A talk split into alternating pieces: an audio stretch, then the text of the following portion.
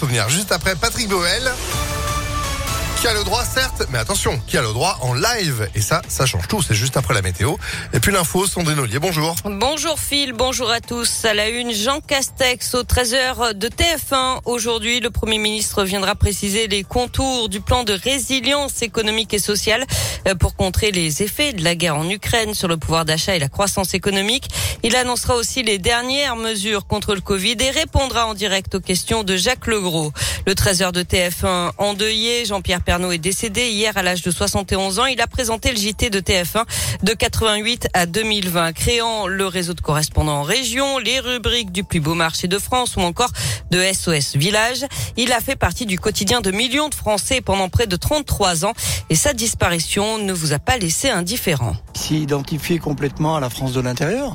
Donc on perd un grand journaliste qui laissera un grand vide dans la mémoire collective des téléspectateurs de TF1. C'est la disparition de quelqu'un qui a su amener les régions euh, au, au, cœur de l'information euh, nationale. Donc c'est quelqu'un qui a pu révolutionner, je pense, le, le JT et le contenu de, de cette information-là. Quand il a quitté TF1, on était trop triste. Moi je l'aimais bien, je le suis sur euh, Gala ou Instagram, voilà. Oh, J'ai beaucoup de peine, vraiment. Vous étiez plus de 6 millions de téléspectateurs à regarder hier soir l'édition spéciale que TF1 a consacrée à Jean-Pierre Pernaud, soit 25,5% de part d'audience.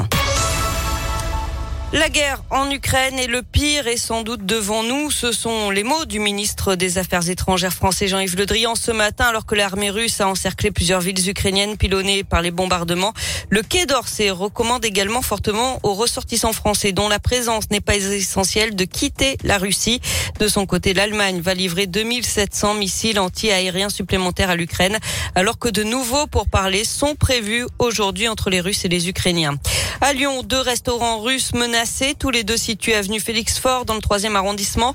Leurs propriétaires ont reçu une lettre anonyme dans laquelle le ou les auteurs les invitent à retourner chez eux. L'un des propriétaires aurait aussi reçu des appels anonymes, l'un d'eux le menaçant de mort s'il ne quittait pas la France. Sans le progrès, les deux gérants ont porté plainte. Ils sont soupçonnés d'une dizaine de cambriolages dans la région. Quatre hommes originaires de la région lyonnaise ont été entendus par la police lundi. Leurs traces ADN avaient été retrouvées dans un magasin d'optique puis dans un véhicule près de Rouen, dans la Loire. Ils auraient aussi sévi en Saône-et-Loire et en Haute-Savoie. Deux d'entre eux auraient reconnu les faits. Ils seront jugés en juin prochain.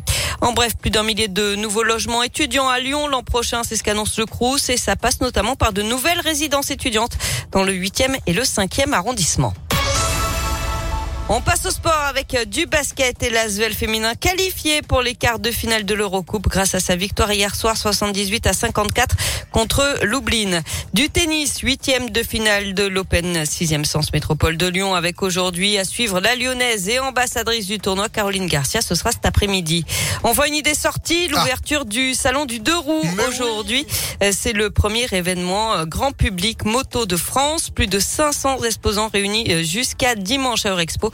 Le salon accueille 70 000 visiteurs chaque année. Mais ça va être un bel événement, bien sûr que ce salon. Je